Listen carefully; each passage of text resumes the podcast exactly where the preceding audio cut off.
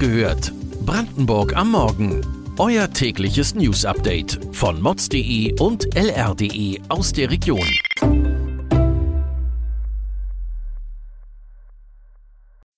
Guten Morgen an diesem 7. Juni.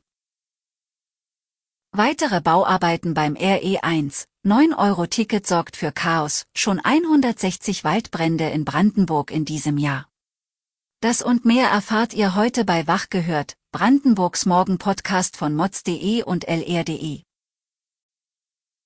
Seit über einer Woche gilt zwar das 9-Euro-Ticket, doch Nutzer des öffentlichen Nahverkehrs brauchen in den kommenden Wochen Geduld.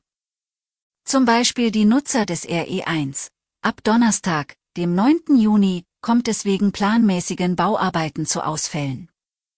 So fallen die Züge bis zum 1. Juli an einigen Tagen an bestimmten Streckenabschnitten aus oder fahren nur verzögert weiter. Die meisten Einschränkungen sind jedoch für die späteren Abendstunden geplant. Doch auch im Norden von Berlin kommt es zu Einschränkungen.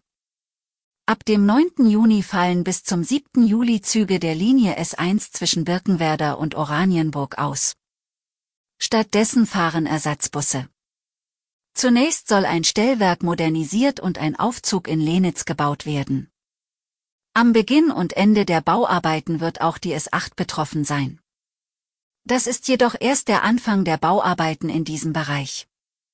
Im Sommer werden weitere Einschränkungen der S8, S25 und S26 folgen. Zurück zum 9-Euro-Ticket. Das Pfingstwochenende war der erste Härtetest für die dreimonatige Entlastungsmaßnahme der Bundesregierung. Die erwarteten Reisewellen haben in Berlin und Brandenburg zu teils überfüllten Regionalzügen und Verspätungen geführt. Besonders auf den Regionallinien nach Rostock und Stralsund habe es völlig überfüllte Züge gegeben, so dass einige Fahrgäste wieder aussteigen mussten. Auch Fahrräder dürften häufig nicht mitgenommen werden. Mitunter musste die Bundespolizei in Brandenburg und Sachsen-Anhalt dabei unterstützen, das Chaos zu bewältigen. Kritiker des 9-Euro-Tickets sehen sich darin bestätigt, dass nicht genügend nötige Kapazitäten für das Angebot bestehen. Über Pfingsten gab es neun Waldbrände in Brandenburg. Alle Feuer hätten auf einer Fläche unter einem Hektar gelodert. Die Zahl der Waldbrände in Brandenburg ist seit Beginn der Saison auf fast 160 gestiegen. Angesichts des Sommerbeginns rechnet der Waldbrandschutzbeauftragte Raimund Engel mit steigender Gefahr, da flächendeckender Regen bislang ausblieb. Jedoch rechnet der deutsche Wetterdienst mit einer Abkühlung in den nächsten Tagen. Er prognostizierte durchwachsenes Wetter mit lokalen Regenschauern sowie abwechselnd Sturm und Gewitter in den kommenden Tagen. Schauen wir nun mit der Lupe auf Brandenburg und was im Flächenland noch aktuell ist. Ein Mann aus Elbe-Elster soll auf der Flucht vor der Polizei seinen Audi zurückgelassen haben. In dem Auto soll jedoch seine Partnerin noch eingesperrt gewesen sein. Der Beschuldigte muss sich nun wegen Freiheitsberaubung vor dem Amtsgericht in Bad Liebenwerder verantworten. Der Audi habe in der prallen Sonne gestanden, erklären die Polizisten. Die Außentemperatur habe gut und gerne 30 Grad betragen. Alle Fenster seien zu und das Auto abgeschlossen gewesen. Die 35-Jährige habe alles probiert, doch sei sie nicht in der Lage gewesen, das Fahrzeug von innen zu öffnen. Schon nach kurzer Zeit im Innenraum des Wagens sei die Frau knallrot angelaufen, habe geschwitzt und schwer geatmet. Auf ihren Wunsch hätten die Beamten schließlich eine Scheibe des Autos eingeschlagen, um sie aus dem Fahrzeug zu befreien. Bleiben wir im Süden von Brandenburg, auch in Lübbenau spitzt sich die Not der Tafelausgabe immer weiter zu. Schon seit Wochen schlagen verschiedene soziale Vereine Alarm. Durch die steigenden Preise der Inflation sowie den Geflüchteten aus der Ukraine gebe es immer mehr Andrang auf die Tafeln.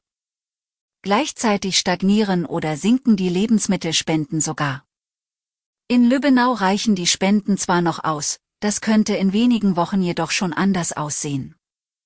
Hinzu kommen steigende Spritpreise sowie Energiekosten für die Kühlung. Ein Antrag der Brandenburger linken Fraktion, die Tafeln durch Soforthilfen zu entlasten, hat der Landtag im Mai jedoch abgelehnt. Und das hören Sie morgen bei Wach gehört Brandenburg am Morgen, Neues von der Tesla-Fabrik in Grünheide, warum Brandschützer die Tesla-Feuerwehr nicht attraktiv finden und wie der Planungsstand des Bahnhofs Fangschleuse ist. Außerdem naht das Roland-Kaiser-Konzert in Eisenhüttenstadt, wird es noch Tickets geben.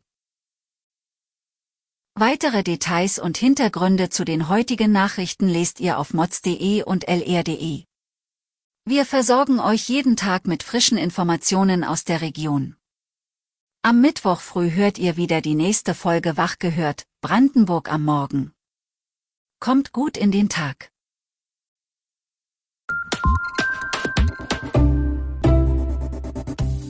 Wach gehört. Brandenburg am Morgen ist eine Produktion von mods.de und lr.de. Wir freuen uns auf euer Feedback per Mail an wachgehört.mods.de. Ihr findet uns auf allen bekannten Podcast-Plattformen. Abonniert uns für euer tägliches News-Update.